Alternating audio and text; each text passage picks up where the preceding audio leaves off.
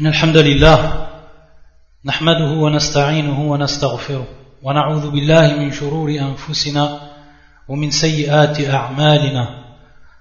من يهدي الله فلا مضل له ومن يضلل فلا هادي له. وأشهد أن لا إله إلا الله وحده لا شريك له. وأشهد أن محمدا عبده ورسوله.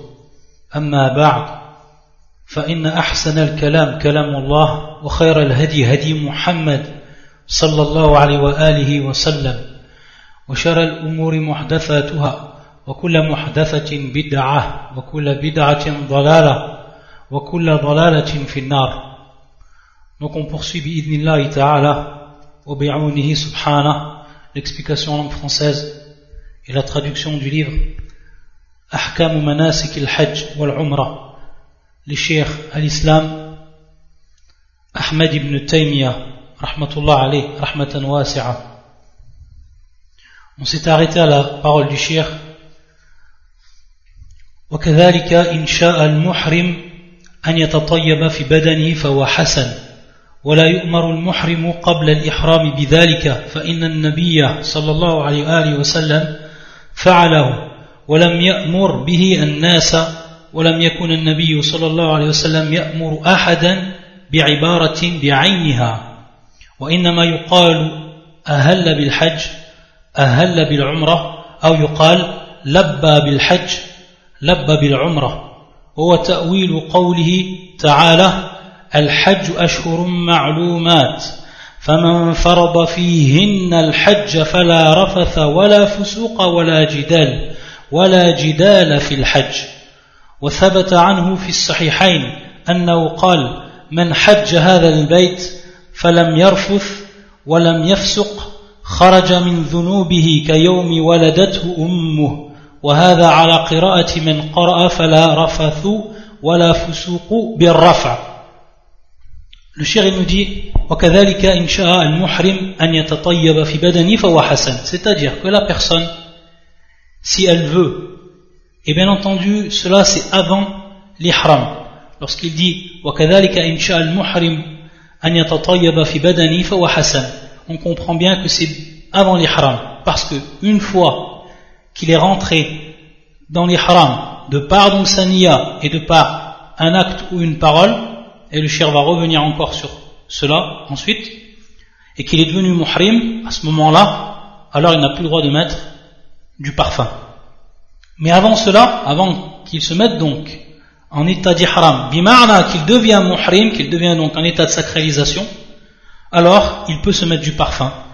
Comme cela est thabit fi la sunnah, fi sunnati nabi sallallahu alayhi wa sallam, كما في صحيح البخاري وصحيح مسلم يقول عائشة رضي الله تعالى عنها كنت أطيب رسول الله صلى الله عليه وسلم لإحرامه حين يحرم ولحله قبل أن يطوف بالبيت c'est-à-dire Aïcha nous dit dans ce hadith qui est rapporté par l'imam al-Bukhari et par l'imam muslim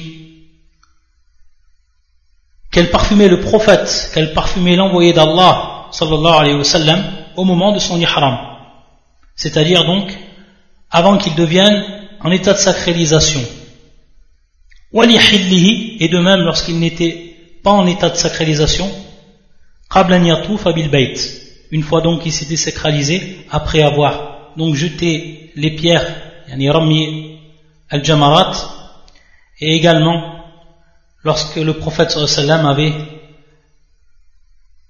halaqa wa nahara ou nahara wa halaqa, c'est-à-dire donc qu'il a égorgé le sacrifice, qu'il a rasé ses cheveux, et donc qu'il revient donc en état de désacralisation, que tout lui est permis, sauf bien entendu les femmes, avant qu'il ait fait le tawaf, alors à ce moment-là, Aïcha, elle lui passait également du parfum, et c'est permis à ce moment-là.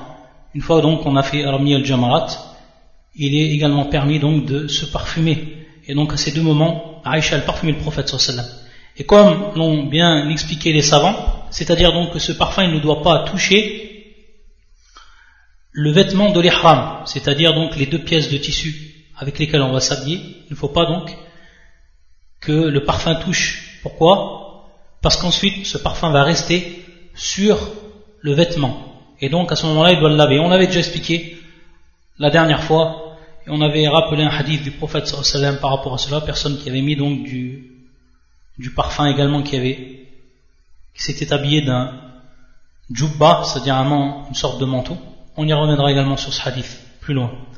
À la hal, donc, la personne, elle a le droit de se parfumer. Fawa Hassan, c'est-à-dire que c'est une chose de bien, d'être parfumé. C'est une chose qui est Hassan, comme le dit le shir. Rahimallahu ta'ala. Mais ce n'est pas une obligation. C'est-à-dire que le prophète sallam, il n'a pas obligé les gens de faire cela. Il n'a pas obligé les gens de faire cela.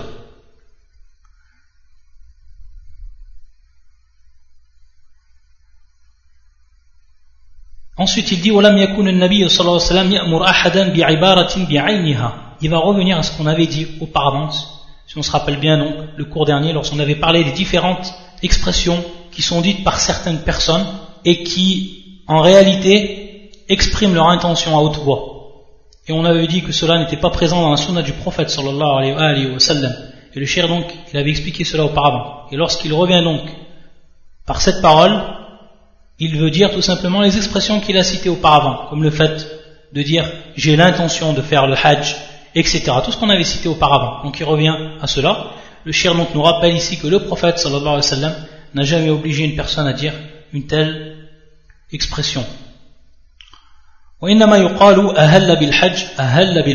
C'est-à-dire donc on va dire ces expressions qui nous rapportent le fait que la personne commence et débute son hajj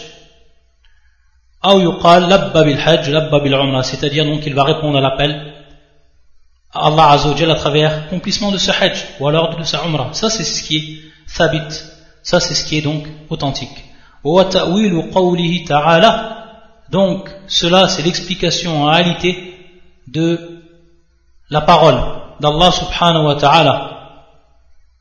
Al-hajj ashhurun ma'lumat فمن فرض فيهن الحج فلا رفث ولا فسوق ولا جدال في الحج فلا رفث ولا فسوق ولا جدال في الحج qui fait surat al-Baqarah qui est le verset 197 le pèlerinage a lieu dans des mois connus Si l'on se décide de l'accomplir, alors point de rapport sexuel, point de perversité, point de dispute pendant le pèlerinage. Ici, le cher ensuite, il va nous expliquer ce qui est voulu par ces termes employés par Allah subhanahu wa ta'ala. Donc en réalité ici, c'est l'explication que l'on retrouve. Al-Hajj ashhurun ma'lumat, faman farada fihinna al-Hajj, fala rafatha. Fala rafatha. Et il nous dit le shir, rahmatullah alayh, وثبت عنه في الصحيحين أنه قال من حج هذا البيت فلم يرفث ولم يفسق خرج من ذنوبه كيوم ولدته أمه c'est-à-dire ici donc il va rappeler dans ce hadith qu'on a déjà cité lorsqu'on avait dans les premiers cours rappelé les bienfaits du pèlerinage et les hadiths qui motivaient la personne à faire son pèlerinage et parmi ces hadiths celui-là qui est rapporté par l'imam al-Bukhari et l'imam muslim dans son authentique man hajja al-bayt celui donc qui va faire le pèlerinage dans la maison sacrée d'Allah subhanahu wa ta'ala falam yarfuth walam yafsuq donc on retrouve ces deux verbes qui sont présents ou dont le terme est présent dans le verset, dans cette parole fala rafatha, wala fusuqa. Rafath, qui est bien sûr ici le masdar, ou le fusuq de même, qui est le masdar et le verbe est ici falam yarfuth walam yafsuq. Ici, kharaja min dhunubi kayomi waladathu ummu. Donc celui qui ne fait pas ces actes-là, on va revenir ensuite sur l'explication. Alors, kharaja min dhunubi, il sort donc de ses péchés comme le jour où sa mère l'a enfanté. Subhanallah. Il redevient donc de même la page redevient blanche et tous ses péchés sont pardonnés. وهذا على قراءة من قرأ فلا رفث ولا فسوق بالرفع فلا رفث ولا فسوق بالرفع Ici, simplement, le shir va nous rappeler, et on sait que dans le Coran, il y a différentes lectures. Il y a différentes lectures par rapport au Coran. Et bien entendu, ici, sans rentrer dans les détails, les savants, ils ont rappelé ces lectures. Et ils ont rappelé également l'authenticité de ces lectures. Et donc, parmi ces lectures, et on va pas également rentrer dans ici ce que va impliquer la règle grammaticale, le fait qu'on qu'on récite avec ar-raf ou qu'on récite avec un nasb, on l'a récité ici avec le nasb, c'est-à-dire fala, fala rafatha wala fusuqa. Et dans certaines récitations, fala rafathu wala fusuq. Et par rapport à cela, donc, le shir, il va nous dire qu'il y a une incidence au niveau de la compréhension du verset. C'est ce qu'il va citer ensuite. Il revient sur l'explication donc à Rafath. Il dit Farrafath ismun lil jima' qawlan wa amalan. C'est-à-dire c'est tout ce qui est en relation avec la relation sexuelle. C'est-à-dire donc que ce soit par les paroles, c'est-à-dire donc si on rentre dans les préliminaires, etc. Et que ce soit donc de par les actes également, que ce soit dans les, dans les préliminaires ou alors l'acte même. Wal fusuq, amma al c'est pour ça donc que dans la traduction du sens, ils disent à leur point de rapport sexuel, en traduisant là rafatha. Et ensuite wal fusuq, donc al fusuq ismun lil ma'asi kulliha. Donc al fusuq, c'est un nom qui va relater tous les péchés, l'ensemble des péchés. Ça c'est marna al fusuq qu'on peut traduire donc par la perversité, qu'on traduit par la perversité. Mais en réalité, c'est un nom qui est donné à tous les péchés. Ismun lil ma'asi kulliha, comme nous dit le shirk. والجدال على هذه القراءة والمراء في أمر الحج فإن الله قد أوضحه وبينه وقطع المراء فيه كما كانوا في الجاهلية يتمارون في الأحكام.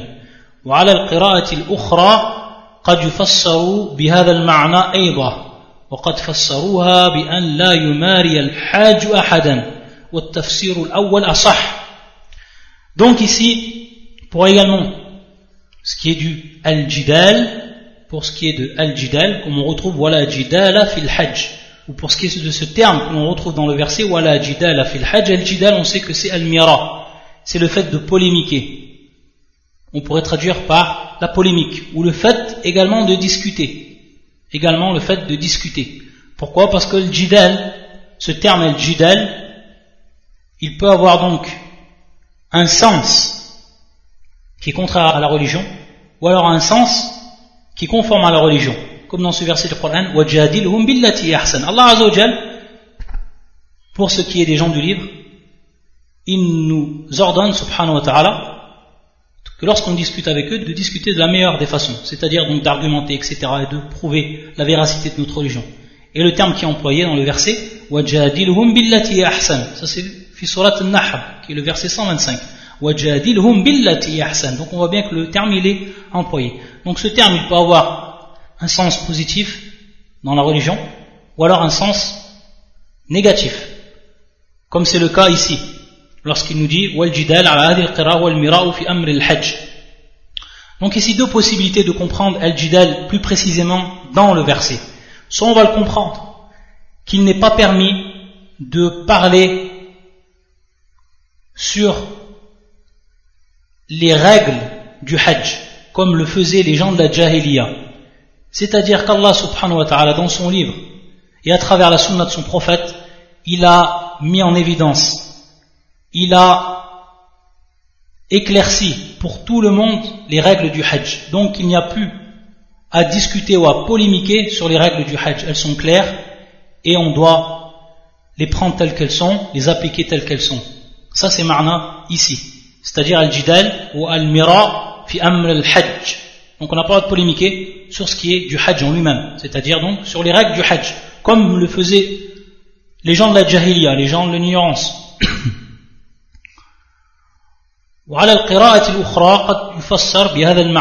c'est-à-dire qu'on le lise bil marfou' ou qu'on le lise bil mansoub on peut le comprendre également de cette façon-là.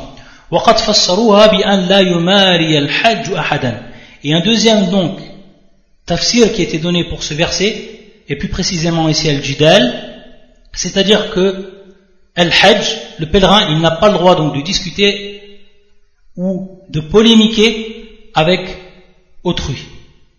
Mais lorsqu'on dit bien entendu la yumari al-hajj ahadan, on aurait pu dire également la yujadil al-hajj ahadan. C'est-à-dire, on aurait pu employer le terme jidal comme on aurait pu employer le, terme al-mira. Taïb, le shir, il aurait pu dire al-jidal comme il aurait pu dire donc al-mira vu que c'est ici donc des synonymes. Et il nous dit c'est-à-dire que le premier tafsir, celui qui nous indique qu'il n'est pas permis de parler sur les règles du hajj, comme le faisaient les gens de la jahiliya. Donc ça, ce tafsir-là, pour le shir, c'est celui qui est à prendre en considération avant toute chose. Et pourquoi cela? Parce que par rapport à la deuxième explication, qui est le fait de dire qu'on n'a pas le droit de polémiquer, ou alors de rentrer dans un jidal avec, avec autrui, il nous dit le shir فإن الله لم ينهى المحرم ولا غيره عن الجدال مطلقا بل الجدال قد يكون واجبا أو مستحبا كما قال تعالى وجادلهم بالتي هي أحسن وقد يكون الجدال محرما في الحج وغيره كالجدال بغير علم وكالجدال في الحق بعد ما تبين. Le shir nous dit, pour ce qui est de le jidal, interdit. De manière absolue, mutlaqan. Il nous dit, bel, c'est-à-dire, bien au contraire, le jidal, il peut devenir, certains moments, wajib, ou alors, c'est-à-dire obligatoire, ou billati hiya ahsan. C'est-à-dire que la personne, elle peut voir une personne qui est dans l'erreur, un pèlerin qui est dans l'erreur, et donc à ce moment-là, elle va commencer à discuter avec lui, elle va commencer à argumenter avec lui et mettre en évidence la vérité. À ce moment-là, on peut dire qu'il est entré dans le jidal, comme dans le verset وَجَادِلْهُمْ بِالَّتِي ahsan. Et dans ce cas-là, ça peut être obligatoire pour lui. وهذا من باب من باب الأمر بالمعروف والنهي عن المنكر. Obliger le bien et interdire le mal. Si par exemple la personne c'est un talib al et qu'elle voit donc une personne dans l'ignorance et qu'elle est en train de faire donc un acte qui n'est pas conforme à la législation, alors il doit mettre en évidence cela à la personne et il doit l'expliquer. Même si la personne donc, dans un premier temps, réfuter ou refuser la personne, suivant bien entendu l'istitara et sans tomber dans ce qui va être ensuite négatif, elle explique et elle met en évidence. Donc à ce moment-là, il n'y a pas d'interdiction par rapport à cela. Ça peut être même obligatoire ou alors dans certains cas, mustahab. Et il nous dit c'est-à-dire que par contre le jidal il peut devenir interdit que ce soit dans le hajj également en dehors du hajj à titre d'exemple c'est-à-dire une personne qui polémique qui discute sur des points de religion alors qu'il n'a aucune science. Ça c'est strictement interdit de parler sur la religion alors qu'on n'a aucune science. Ça c'est un jidal qui est strictement interdit. Que ce soit dans le hajj ou alors que ce soit à tout moment, comme on peut voir malheureusement, comme beaucoup de gens qui sont ignorants sur les bases de la religion, sur la croyance, et qui rentrent dans les jidal, qui rentrent dans le jidal, qui rentrent dans la polémique, alors qu'ils n'ont aucune science, ça c'est strictement interdit. Muharram, wa et donc il doit se repentir à Allah azawajal. C'est-à-dire également, lorsqu'on met en évidence à une personne la vérité, qu'on a argumenté, qu'on a apporté toutes les preuves, et que la personne s'obstine à rester dans son aveuglement, s'obstine à rester dans le faux, alors à ce moment-là, on doit arrêter. On doit arrêter, on ne doit pas continuer, car ça ne sert à rien. On va rentrer donc dans une discussion qui n'apportera aucun fruit, ou une polémique qui sera complètement stérile. Ayadan billah. Ensuite, il nous dit le shir, ولفظ الفسوق يتناول ما حرمه الله تعالى ولا يختص بالسباب وإن كان سباب المسلم فسوقا Ensuite, pour ce qui est de la parole al-fusuq, il nous expliquait al-rafaf, il nous expliquait également al-fusuq, ismul ma'asi, il revient sur le terme al-fusuq, qu'on traduit par la perversité, donc il nous dit que cela comprend tout ce qu'Allah Azzawajal a interdit, et que ce n'est pas spécial à l'insulte ou l'injure. C'est-à-dire que ce terme ne veut pas dire uniquement l'insulte et l'injure. Il a une portée qui est plus générale quant à son sens. Il veut dire donc tout ce qu'Allah Azzawajal interdit, donc tout ce qui rentre dans Al-Ma'asi, comme il l'a précisé auparavant le shir, même si l'insulte et l'injure rentrent dans ce qui est du fusuq, c'est-à-dire l'insulte et l'injure du musulman. كما قال النبي صلى الله عليه وسلم في الحديث الذي أخرجه الإمام البخاري والإمام مسلم من حديث ابن مسعود رضي الله تعالى عنه ولفظه سباب المسلم فسوق وقتاله كفر c'est-à-dire l'injure, l'insulte du musulman est une perversité, et son meurtre est une mécréance. Ensuite, il revient au terme rafath. والرفث والجماع وليس في المحظورات ما يفسد الحج أو ما يفسد الحج إلا جنس الرفث. فلهذا ميز بينه وبين الفسوق. وأما سائر المحظورات كاللباس والطيب فإنه إن كان يأثم بها فلا تفسد الحج عند أحد من الأئمة المشهورين. طيب pour ce qui est Arafat Arafat c'est donc ici l'acte sexuel tout ce que comprend cet acte-là préliminaire etc il va nous dire ici le shir qui est interdit lorsqu'on est en état d'ihram qui va annuler le hajj si ce n'est si ce n'est quoi? Si ce n'est al-jima' si ce n'est donc l'acte le rapport sexuel. Rien ne va annuler parmi mahdurat al-ihram. Ça c'est une règle donc ici, que parmi les choses qui sont interdites durant notre état d'ihram, il n'y a rien qui va annuler le hajj si on les fait, sauf une seule chose qui est donc le rapport sexuel et qui est ici ar-rafath كما قال الله عز فلا رفث فلا رفث وكما قال النبي صلى الله عليه وسلم فلم يرفث فلم يرفث الرفث qui est donc ici al-jima' c'est la seule chose qui annule le hajj parmi ce qu'on appelle mahdurat al-ihram ce qui est interdit durant l'état de sacralisation rien ne va annuler le hajj si ce n'est al-jima' c'est pour ça que l'imam Ibn al-Mundhir rahmatullah alayh fi kitabi al-ijma' Kitab al-Ijma' c'est un livre qui est très important pour le Talib al-Ilm, c'est un petit livre où Ibn al-Munzir rahmatullah de son temps, il a rappelé tout ce qui a été le résultat du consensus des savants en ce qui concerne la jurisprudence. C'est pour ça que si on regarde ce livre qui s'appelle lui-même Al-Ijma', Al-Ijma', c'est-à-dire le consensus, on voit que l'imam Ibn al-Munzir il a donc écrit suivant les chapitre de la jurisprudence. Donc dans ce livre, et donc Fibab al-Hajj, ce qui concerne le Hajj, il va nous dire Ajma'a ahlul ilm, c'est-à-dire les gens de science, ils sont unanimement d'accord. Donc ici un consensus ala anna al-Hajj la yafsud bi shay'in fi hal al-ihram illa al-jima' wal kal-hajj. C'est-à-dire que rien, et ça c'est ijma' al-ulama, que rien ne va annuler le Hajj parmi mahdhurat al-ihram si ce n'est donc, c'est pour ça qu'il dit fi ihram. Donc le fait de faire une chose qui est bien entendu interdite durant notre état de sacralisation, donc rien ne va annuler le hajj si ce n'est al-jima', si ce n'est donc le rapport sexuel. Il nous dit le shirk ou amma sa'irul mahdhurat kal-libasi wa Par contre tout ce qui rentre dans les autres choses, donc tout ce qui est en dehors de l'acte sexuel et qui est par exemple le fait de s'habiller, bien entendu de porter des habits qui sont interdits, ou alors le fait de se parfumer, il nous dit le shir, si la personne elle fait ça, alors ça n'annule pas son hajj. Mais bien entendu, ya'atham, ou kana ya'atham, c'est-à-dire qu'il va être bien entendu dans le péché. Il va être dans le péché. Et donc, il y a le zamu tauba, c'est-à-dire se repentir, également le fidya. Ensuite, le shir, il dit, wayan baril muhrim, alla yatakallama illa bima ya'nih, wa kana إذا أحرم كأنه الحية صمّا Il nous dit donc le shir, et ça, ça fait partie donc de ce que il incombe à celui qui est en état de ihram, de sacralisation. C'est qu'il ne doit pas parler sauf sur les choses qui le concernent. Il va nous rappeler un exemple d'un des grands tabi'in de l'islam. Parmi les tabi'in, Shureh, al-Qadi Shureh, le grand juge, Shureh, Shureh ibn al-Harith ibn Qais, al-Qadi, c'était le, le Qadi de la ville de Koufa, durant une période de 60 années. C'était Ali, radiallahu ta'ala anhu, Ali ibn Abi Talib, qui l'avait donc placé comme Qadi au Koufa, et où il est resté Qadi durant 60 ans. Et il faisait partie des, grands savants et des grands muhaddithin parmi les tabi'in.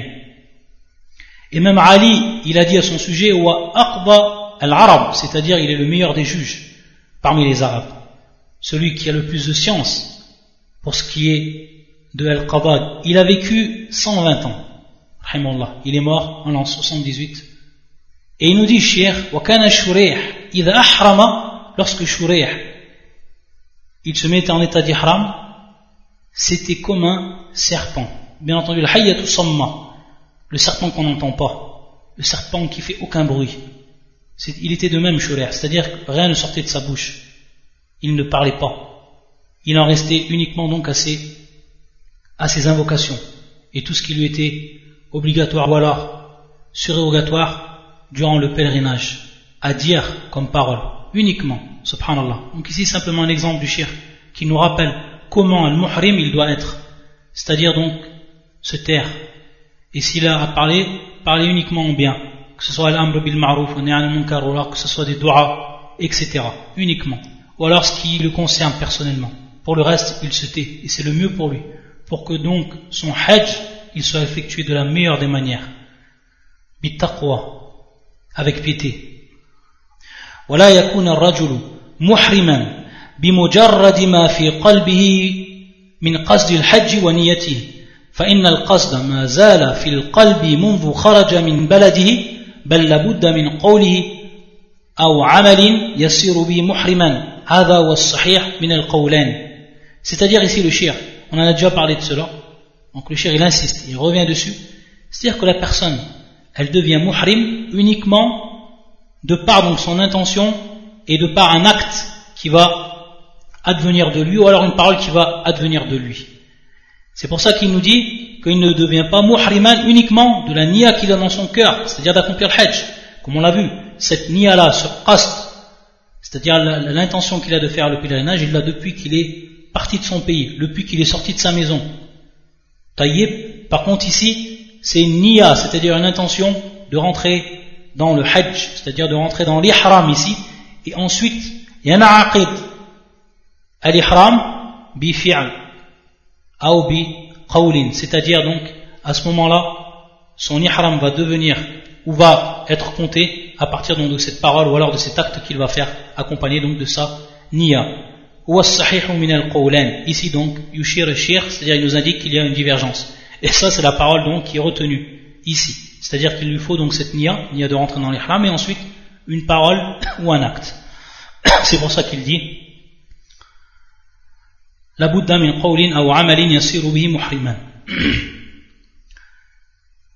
Ensuite il dit رحمة الله عليه والتجرد من اللباس واجب في الإحرام وليس شرطا فيه فلو أحرم وعليه ثياب صح ذلك بسنة رسول الله صلى الله عليه وسلم وباتفاق أئمة أهل العلم وعليه أن ينزع اللباس المحظور Donc il nous dit également ici un point qui est important dans la jurisprudence que le fait d'enlever c'est-à-dire se, dénuder et se déshabiller, bien entendu des habits qui sont interdits, comme par exemple le pantalon et tout ce qui est tout ce qui est mufassal à la qadr al-a'ba, al-jism, comme on l'a expliqué auparavant. Donc ici, le fait de se déshabiller de cela, wajibun fil ihram, c'est-à-dire c'est une obligation, c'est une obligation pour ce qui est de l'ihram, donc de se défaire de tout ce qui est interdit comme habits, qui nous sont interdits de se vêtir avec durant notre état de ihram, comme on l'a expliqué donc auparavant. Walaysa shartan fihi. Donc wa wajib, walakinisa bishart. C'est-à-dire la personne maintenant, elle n'a pas enlevé ses habits, par exemple elle n'a pas enlevé sa kamis, ou alors elle n'a pas enlevé son pantalon, etc. Elle est restée comme telle, et qu'elle a fait donc la niya de l'ihram, et qu'elle a fait une parole ou un acte qui va, de par cela, le mettre en état de sacralisation, qu'il lui reste encore ses vêtements, alors il passe en état de sacralisation. Pourquoi? Parce que ce n'est pas une condition ici. Donc il reste en état de sacralisation. Si ça aurait été une condition, alors on aurait dit qu'il ne serait pas en état de sacralisation. Il serait toujours en état de désacralisation. Mais vu que ce n'est pas une condition, comme le rappelle le shir ici, et que c'est une obligation, alors s'il fait et s'il garde donc ses habits qui lui sont interdits de porter au moment où il passe en ihram, son ihram, il est compté comme tel, c'est-à-dire qu'il est en état de sacralisation. C'est pour ça qu'il dit falaw ahrama wa C'est-à-dire que cela reste authentique. Il est en état de sacralisation. Il est considéré comme cela. Et de par la sunna du prophète sallallahu alayhi wa sallam, et également le consensus des imams de science. Et ici le shir il fait allusion à un hadith lorsqu'il dit rasulillah sallallahu il fait allusion à un hadith du prophète sallallahu alayhi wa sallam, qui est rapporté par l'imam al-Bukhari, l'imam muslim, muttafaqun alayhi, min hadith Ya'la ibn Umayya, radiallahu ta'ala an, qu'une personne est venue au prophète sallallahu alayhi wa sallam, anna rajulan atan nabiyya sallallahu alayhi wa sallam, c'est-à-dire donc qu'il a, il a commencé et il est rentré dans les rites donc de la. Et cette personne, elle avait l'ahya qui était musaffir, de même, c'est-à-dire donc ajouni, et de même pour ce qui est de ses cheveux. C'est-à-dire al jubba c'est une sorte de manteau qu'il portait auparavant Il était vêtu de ce manteau, ce qu'on appelle donc al jubba. Lorsqu'il a vu lui le prophète islam, il lui a dit Ya Rasulullah, inni haramtu bi umrah, c'est-à-dire donc je me suis mis en état de sacralisation pour effectuer donc ma umrah. Wa ana kama tara, et je suis comme tu me vois. Qu'est-ce qu'il lui a dit donc le prophète sallam lorsqu'il a vu donc avec la djubba, lorsqu'il a vu qu'il avait ses cheveux, sa barbe jaunie, يقول انزع عنك وما كنت صانعا في حجك فاصنعه في عمرتك c'est-à-dire donc enlève le manteau que tu portes et lave-toi ou rince-toi de ce jaune-là. Est-ce que tu faisais durant ton hajj? Alors fais-le de même. Fais de même donc durant ta umrah. Ici, al-shahid, le prophète sallam il lui a pas dit donc qu'il fallait qu'il recommence son état d'ihram, se remettre donc en état d'ihram, et donc à partir de là de repartir depuis les etc., tout ce, que, ce qui va impliquer le fait de se remettre en état d'ihram. Il lui a simplement dit, le prophète sallam, enlève de toi le manteau. Simplement, hada shahid, il lui a dit d'enlever le manteau, rien d'autre. Et donc la personne, elle enlève ce manteau-là, taïb, ou alors les habits qu'elle a mis, et elle reste en état de sacralisation. C'est-à-dire que si la personne elle est ignorante, la personne est ignorante, ou elle porte une chose qu'elle ne savait pas qu'il ne faut pas qu'elle porte, et qu'à ce moment-là une personne de science, une c'est-à-dire donc, il lui fait la remarque que c'est interdit ce qu'il fait. Alors qu'est-ce qu'il a fait uniquement? Il a enlevé ce qui lui est interdit, uniquement. Il a enlevé ce qui lui est interdit. Et son état de sacralisation, il reste comme tel. C'est ce qu'a voulu dire le shir. Donc à travers cette preuve-là, le hadith qu'on a cité, ce qu'il a voulu dire donc dans cette parole et bien entendu il faut qu'il enlève cela par contre s'il n'enlève pas il continue beaucoup de savants disent que s'il continue donc après qu'il ait su et s'il n'enlève pas alors alayhi el fidya c'est à dire donc il devra égorger ensuite alayhi dam fidya il devra donc égorger ensuite un mouton pour cette interdiction qu'il a fait durant son état de ihram. De même, si la personne, elle sait, et qu'elle se met en état d'ihram, elle sait que c'est interdit de porter un, un ou autre, et qu'elle continue donc dans cet état-là, de même ici, son état de sacralisation il reste tel quel, mais il est en état de péché parce qu'il a fait une interdiction alors qu'il savait que c'était interdit, et en plus il doit donc al c'est-à-dire il devra donc égorger un mouton. Ensuite, le shir yaqul fasl, c'est-à-dire donc un nouveau chapitre. Yaqul, rahimallah, yustahab, أن يحرم عقيب الصلاة إما فرض وإما تطوع إن كان وقت تطوع في أحد القولين وفي الآخر إن كان يصلي فرضا أحرم عقيبه وإلا فليس للإحرام صلاة تخصه وهذا أرجح Donc ici une question que lorsque la personne elle se met en état d'ihram et qu'elle est donc au miqat, qu'elle est donc à l'endroit où elle doit se mettre en état d'ihram, il lui est surrogatoire de prier après qu'il s'est mis en état d'ihram.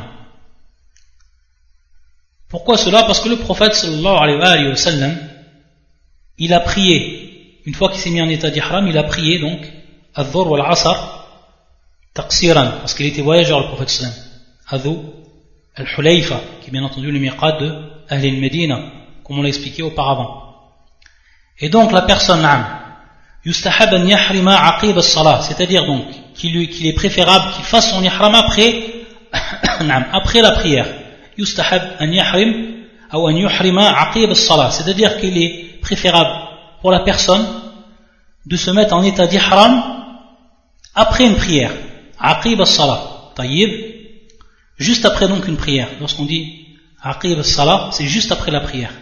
Imma fardin ou imma tatawwa'in. C'est-à-dire qu'il prie une, prière qui soit obligatoire ou alors une prière qui soit surérogatoire. Une fois qu'il a prié cette prière qui est obligatoire et qui est surérogatoire, et on sait que le prophète sallam, il a prié al-dhuhr qasran, c'est-à-dire donc en état de voyageur. C'est-à-dire qu'il a prié uniquement de, de pour ce qui est de la prière de al-dhuhr. Et ensuite, labba bil hajj. Et ensuite, donc, il est rentré en état d'ihram. Wa labba bil hajj. Taïb. Hada wa thabit. An nabi sallallahu alayhi wa lorsqu'il a fait son pèlerinage. Lorsqu'il était donc à Dhul Hulayfa, qui est le miqat Ahl medina des gens de Médine. Donc, c'est ce qu'il a fait le prophète sallallahu. Donc, yustahab, wa sunnah de faire son ihram directement après qu'on ait prié une prière. Que cette prière donc elle soit obligatoire, c'est-à-dire qu'on arrive au miqat et qu'ensuite il rentre le temps du dhuhr, ou alors il rentre le temps du asr, ou alors il rentre le temps du maghrib, du aisha, etc. Alors la personne yustahab, c'est-à-dire est préférable pour elle qu'elle prie donc d'abord son obligation, donc le dhuhr, l'asr, etc., et qu'ensuite elle se met en état d'ihram.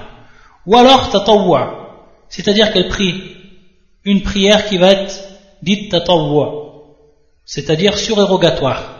Donc elle prie cette prière surérogatoire, et ensuite elle se met en état d'ihram. Par contre, le shir nous dit C'est-à-dire qu'il n'y a pas pour l'ihram une prière qui va être spéciale pour l'ihram. C'est-à-dire donc une prière qu'on va faire qui est spécialement pour l'ihram. C'est-à-dire c'est la parole la plus forte. C'est-à-dire qu'on ne peut donc affirmer et attester qu'il y a une prière qui va spécialement pour l'ihram. Mais vu qu'on sait que le prophète sallallahu alayhi wa sallam, il a prié, ou il s'est mis en état d'ihram directement après avoir prié le alors il est bien de faire de même, c'est-à-dire donc de prier une prière obligatoire, ensuite de faire son ihram. Par contre, si la personne, elle doit se mettre en état d'ihram, et c'est durant un temps où il est interdit de prier, comme par exemple après la salat du subh, ou après la salat de l'asr, ou waqt al-istiwa, etc., alors elle ne prie pas. Alors elle n'a pas prié, parce qu'il n'y a pas une prière qui est spéciale pour l'ihram, donc elle ne prie pas à ce moment-là, et elle part directement. Donc elle n'a pas à prier ensuite se mettre en ihram, elle part elle fait son ihram, elle part directement. Taïb, donc c'est plus que clair. La personne, yustahab lahu, c'est-à-dire il est préférable pour lui que si il est au moment d'une prière qui est obligatoire de prier et ensuite se mettre en état d'ihram. Ou alors, s'il a prié une prière qui est surrogatoire, c'est-à-dire la prière que l'on fait après le dhuhr ou etc., parmi les rawatib, etc., alors il l'a pris et ensuite il se met en état d'ihram. Mais il n'y a pas une, prière qui est spéciale à l'ihram. Adawa, al-khulasa. Par contre, cette parole-là qu'on vient de dire, c'est bi'umum al-mawaqit, pour tout ce qui concerne donc al-mawaqit, donc les lieux où on va se mettre en état d'ihram. Par contre, on sait, comme cela est attesté dans la sunna du prophète sallam, pour ce qui est de Dhul Hulayfa, on sait qu'il s'y trouve un endroit qui est mubarak, un endroit où il y a une. Et c'est un hadith qui est rapporté par l'imam al-Bukhari dans son authentique, min hadith Omar radiallahu ta'ala anhu, qu'il a entendu le prophète sallam, biwadi al-aqiq, donc une plaine qui se trouve à cet endroit-là, qui s'appelle donc biwadi al-aqiq.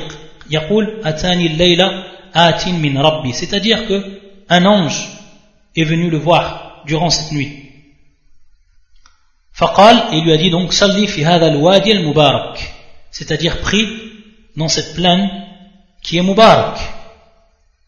Donc il y a une prière ici à faire, mais cette prière-là, c'est une prière qui est par rapport au lieu, qui n'est pas par rapport à l'ihram, qui est par rapport donc par rapport au lieu et par rapport à la baraka qu'il y a dans ce, dans ce lieu-là. Donc c'est une sunna de prier de prier donc rak'atain lorsqu'on passe à Dhul Hulayfa, qui est donc miqat min ahli al-Medina, comme l'a fait le prophète sallallahu alayhi wa sallam.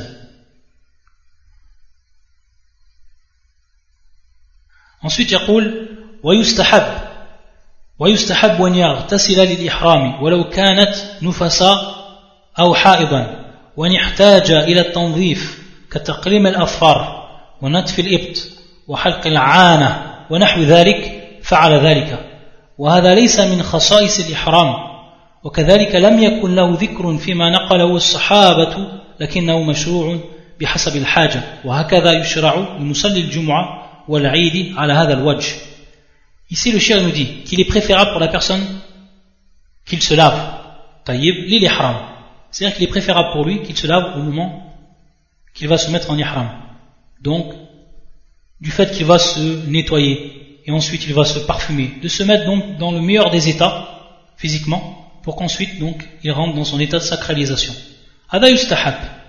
Ça c'est préférable, mais ce n'est pas une obligation. Et ça ne fait pas partie des particularités de l'ihram. Il nous dit le shir. Donc la personne, si elle ne fait pas cela, si elle ne se lave pas au moment de se mettre en ihram, et tout ce qui rentre, bien entendu, dans le lavage, comme par exemple se tailler les ongles, comme par exemple s'enlever les, poils, etc., tout ceci donc est mustahab et ce n'est pas une obligation. Et comme il nous dit le shir, personne donc parmi les sahaba nous a rapporté cela, c'est-à-dire donc à titre d'obligation, ou alors que ça fait partie des spécificités de l'ihram. Mais il nous dit que c'est légiféré le shir bihasab al c'est-à-dire suivant donc l'état. Et c'est vrai que la personne elle est principalement elle est donc elle vient, elle voyage en se mettant en état d'ihram, ou avant de se mettre en état d'ihram, il est bien pour elle qu'elle se nettoie, etc. Adam min bab De même, il nous dit le shir comme la personne donc qui va prier la prière du Jumu'ah ou alors la prière du Eid et qui va se laver. C'est dans le même but. Bien entendu, ici, pour ce qui est du hukm, c'est différent. Pour ce qui est du Jumu'ah, beaucoup de personnes disent, ou beaucoup de savants, disent que c'est une obligation. Certains disent que c'est mustahab également. De même pour ce qui est donc el Et on avait vu le dernier cours que le prophète sallam il s'était lavé. Mais lui, il s'était lavé de al-janaba. Il s'était lavé le prophète sallam de al-janaba. Car il était resté un jour complet au miqat dhul hulayfa et que durant la nuit, il a eu des rapports avec ses femmes. Et donc, ensuite, il s'était lavé. Et donc, si la personne, qu'elle soit en état de janaba, c'est-à-dire donc qu'elle soit en état d'impureté majeure, ou alors, pour ce qui est de la femme, qu'elle soit en état nufasa, c'est-à-dire qu'elle a les louchis, c'est-à-dire le sang qui coule après qu'elle a accouché. Ou alors qu'elle soit haïd.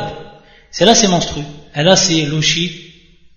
Ou alors si l'homme, il est en état de impureté majeure, de même pour la femme, alors ils peuvent se mettre en état d'ihram. Ce n'est pas une obligation pour eux donc de se laver. Taïb. C'est pour ça qu'il dit le C'est-à-dire donc il est préférable mais ce n'est pas donc une obligation. Et donc la personne qu'on a cités et qui sont dans ces états-là, ils se mettent en état d'ihram, qu'ils se sont lavés ou qu'ils ne, sont pas, qu'ils ne se sont pas lavés. Et on sait dans la sunna que Asma bint Umais, radiallahu ta'ala anha, كانت نفسا بولادة محمد ابن أبي بكر الصديق رضي الله عنهما أجمعين c'est-à-dire donc elle avait ses logis et donc elle avait encore le sang qui sortait d'elle et qui était dû donc à l'accouchement de son fils Muhammad ibn Abi Bakr as-Siddiq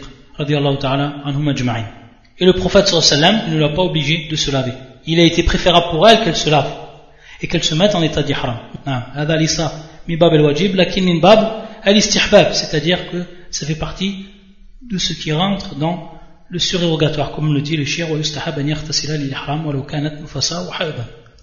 Ensuite le shir يقول ويستحب أن يحرم في ثوبين نظيفين فإن كان أبيضين فهما afdal. C'est-à-dire donc, également ici, yustahab. C'est-à-dire qu'il est préférable que la personne, elle se met, lorsqu'elle se met en état d'ihram, qu'elle porte donc deux habits qui sont blancs. Un pour recouvrir le haut et l'autre pour recouvrir donc le bas. Donc le fait qu'il soit blanc, adam mustahab, ça ne rentre pas également dans l'obligation. Et on sait que le prophète sallallahu il nous a indiqué que le meilleur des habits c'était le blanc, ou la meilleure des couleurs des habits c'était le blanc. C'est pour ça qu'il nous dit, Kamaja عنه صلى الله عليه وسلم فيما أخرجه أبو داود والترمذي وابن ماجه عن ابن عباس رضي الله عنهما أن النبي صلى الله عليه وسلم قال خير ثيابكم البياض فألبسوها أحياءكم وكفنوا فيها موتاكم. C'est-à-dire les meilleurs le meilleur de vos habits ce sont ceux qui sont blancs. Alors habillez vos vivants c'est-à-dire les gens qui sont vivants d'entre vous. Donc habillez-vous en blanc. وكفنوا فيها موتاكم et donc prenez comme tissu de linceul ce qui est blanc et enroulez à l'intérieur ou alors mettez à l'intérieur vos morts c'est-à-dire un, tissu de linceul qui va être de couleur blanc c'est ce qu'il y a donc de meilleur de même pour ce qui est de l'ihram des habits donc de l'ihram ويجوز أن يحرم في جميع أجناس الثياب المباحة من القطن والكتان والصوف et de même, il dit le shir qu'il est permis qu'il se mette en état d'ihram dans l'ensemble des habits qui sont autorisés. Que donc ces habits soient faits de coton, qu'ils soient faits de tissu ou qu'ils soient faits de laine, tout cela est permis. Tout cela donc est permis. La personne elle peut s'habiller avec ses habits durant son état d'ihram ou ses sortes d'habits ou ses caractéristiques. Wa sunna, et la sunna, et le mieux donc, c'est qu'il s'habille avec ce qu'on appelle izar, donc ce qui va couvrir son bas, un tissu donc qui va couvrir son bas, et un tissu qui va couvrir donc le haut. Car le prophète sallam, dans le hadith qui est rapporté par l'imam Ahmed, min hadith ibn Umar, c'est-à-dire que l'un d'entre vous se mette en état d'ihram dans un izar, dans un rida, ou an c'est-à-dire dans des sandales. On reviendra également sur ce qui est an-na'alayn. سواء كان مخيطين أو غير مخيطين باتفاق الأئمة c'est-à-dire que ce izar ou que ce, ce rida c'est-à-dire les tissus qu'on va mettre au-dessus de nous que ce soit pour cacher le haut pour cacher le bas qu'ils soient cousus ou qu'ils ne soient pas cousus et on a bien vu donc que lorsqu'on parle et ce qu'on dit les, les savants lorsqu'ils ont parlé de al-makhit on a bien vu on a bien expliqué durant les premiers cours ce que ça voulait dire on va y revenir dessus ce n'est pas ma'na ce qui est cousu. C'est-à-dire qu'un habit, une pièce en elle-même, une pièce de tissu, elle est cousue. Taïb, qu'elle soit cousue ou qu'elle soit pas cousue, c'est pareil. Ça rentre pas dans ce qui est interdit. Et dans ce qu'on appelait le fuqa al-makhit. Ça rentre pas dedans. Et on va y revenir encore dessus, inshallah. Donc, qu'il soit ces deux tissus qu'on va porter, pour le haut, pour le bas, qu'ils soient donc cousus ou qu'ils ne soient pas cousus, c'est pareil. C'est-à-dire que lorsqu'on traduit qu'on dit, il est interdit de porter des habits qui sont cousus, c'est faux. C'est complètement faux. Lorsqu'on traduit donc le terme mahit, comme on l'avait expliqué auparavant, comment on va y revenir, inshallah ta'ala, le prochain cours. Donc il nous dit ça, bittifaq al-imma. Donc ça, c'est un accord de tous les savants sur ce point-là. Ils sont tous d'accord les savants sur ce point-là. Sur le fait donc que l'habit en lui-même il soit cousu ou qu'il ne soit pas cousu. ولو أحرم في غيرهما جاز إذا كان مما يجوز لبسه ويجوز أن يحرم في الأبيض وغيره من الألوان الجائزة وإن كان ملونا c'est-à-dire donc que la personne elle peut également se mettre en état d'ihram donc dans ce qui est de l'izar ou rida c'est le mieux al-izar ou rida c'est le mieux donc c'est la sunna du prophète sallam ou alors elle se met en ihram dans une autre chose tant que ce n'est pas interdit et il est permis pour lui donc qu'il s'habille dans le blanc et ça c'est le préférable comme on l'a vu mais il est permis également qu'il s'habille dans d'autres couleurs, que ce soit le vert, le noir ou autre couleur, ou alors que ce soit moulawan, qu'il porte donc différentes couleurs, le tissu qu'on porte, il n'y a aucune interdiction dans cela, et c'est permis, comme nous le rappelle ici le shir. On s'arrête ici, bidnillah, wa nukmil al al-muqbil, la semaine prochaine, inshallah, toujours à la même heure, la suite de l'explication de ce livre. Subhanakallahu bihamdika, ashhadu an la ilaha illa anta, أستغفرك وأتوب إليك